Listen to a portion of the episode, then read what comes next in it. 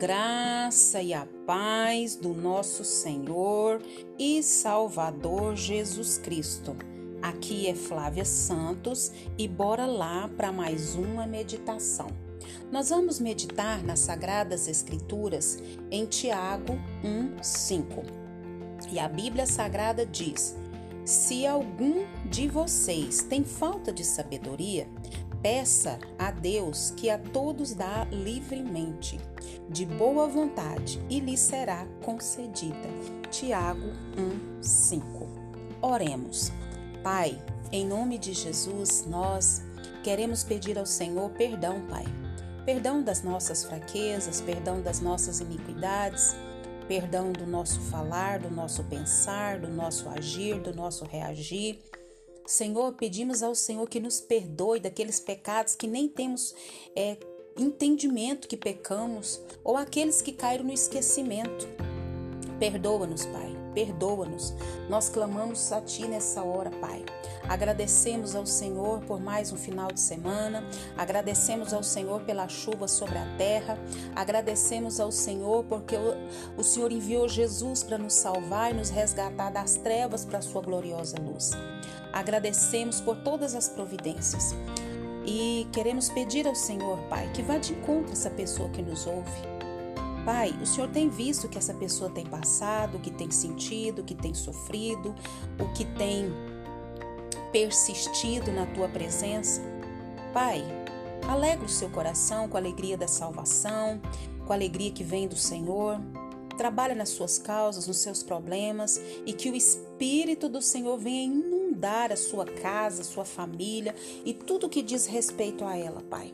Nós clamamos ao Senhor, trabalha na vida de cada um, Pai. Que o teu Espírito continue agindo na nossa vida e por intermédio da nossa vida.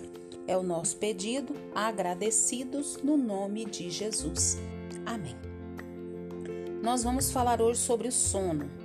Eu estou aqui com uma devocional e eu achei muito interessante e eu quero dividir com você nessa devocional do pão diário e eu quero é, compartilhar, com, compartilhar com você que me ouve. É, não há como a gente negar que o sono é imprescindível. Mas também há ocasiões em que dormir não é nem um pouco adequado, mas que devemos estar o que alertas e abrir bem os olhos. Quando dormimos, nós estamos totalmente desligados da realidade e os sentidos não percebem o que nos rodeia. E o apóstolo Paulo avisa que chegou a hora de vocês despertarem do sono, lá em Romanos 13, 8. E em diante fala sobre isso. E logo antes ele havia dito: façam isso compreendendo o tempo em que vivemos. E nós precisamos trazer para a nossa vida, para o nosso dia a dia, que nós também precisamos compreender o tempo que nós estamos vivendo. Através do que? Através de fazendo é, a leitura da palavra, é, trazendo para os nossos dias o que a palavra do Senhor diz. E então precisamos o que? Despertar desse sono para que a gente possa entender, né, o tempo que a gente está vivendo. E bem parece que ele dizia aos seus leitores que, mesmo fisicamente despertos e lendo sua carta, estavam em algum tipo de sono mental que os impedia de perceber o tempo em que viviam. Então, esse contexto que deixa claro que o apóstolo Paulo falava do que poderíamos resumidamente chamar de quê? De viver cristão. Então acredito que a advertência não foi descabida para os nossos dias. Afinal, com tudo que vivemos, com tanta correria, com tantos afazeres, pressões, necessidades, não é nada difícil que de, de certa forma estejamos também sensíveis ao que é real e incapazes de discernir o tempo em que estamos vivendo. Nós estamos vivendo um tempo de pandemia. Nós estamos vivendo tempos de crises, crises de todos os tipos: crise no governo, crise financeira, crise política, crise na saúde, crise nos lares. crises no mundo inteiro. E se nós formos dar nome das crises, é crise que não acaba mais. Então nós precisamos o quê? Compreender o tempo que estamos vivendo. E isso só através da palavra de Deus, através do Espírito Santo, através do entendimento da revelação dada por quem? Por Deus. Pode ser que nós nos envolvamos com algumas atividades é, para atividades religiosas para poder aplacar a nossa consciência. E aprendamos algumas orações para pedir o que nos interessa. Mas no mais a vida vai passando, passando, sem que o quê? Sem que a gente esteja o que alerta.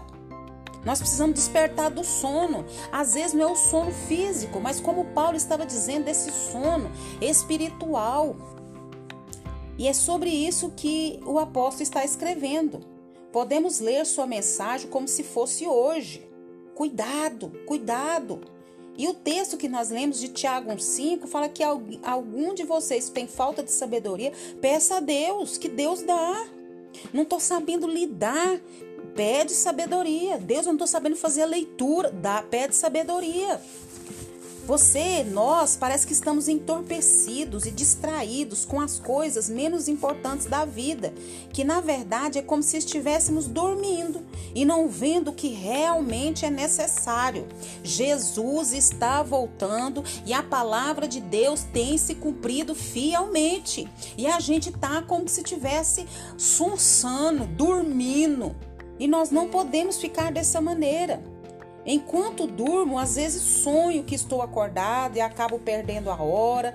Por isso, acredito ser bem possível alguém estar nesse estado de sono de que o, o apóstolo Paulo escreve e nem ao menos percebe que está dormindo. Pior ainda, é estar dormindo e não percebendo que está dormindo, que está sonsando com as coisas que estão acontecendo à nossa volta, na nossa cidade, dentro da nossa casa, no, no, no nosso estado, no nosso país, no mundo.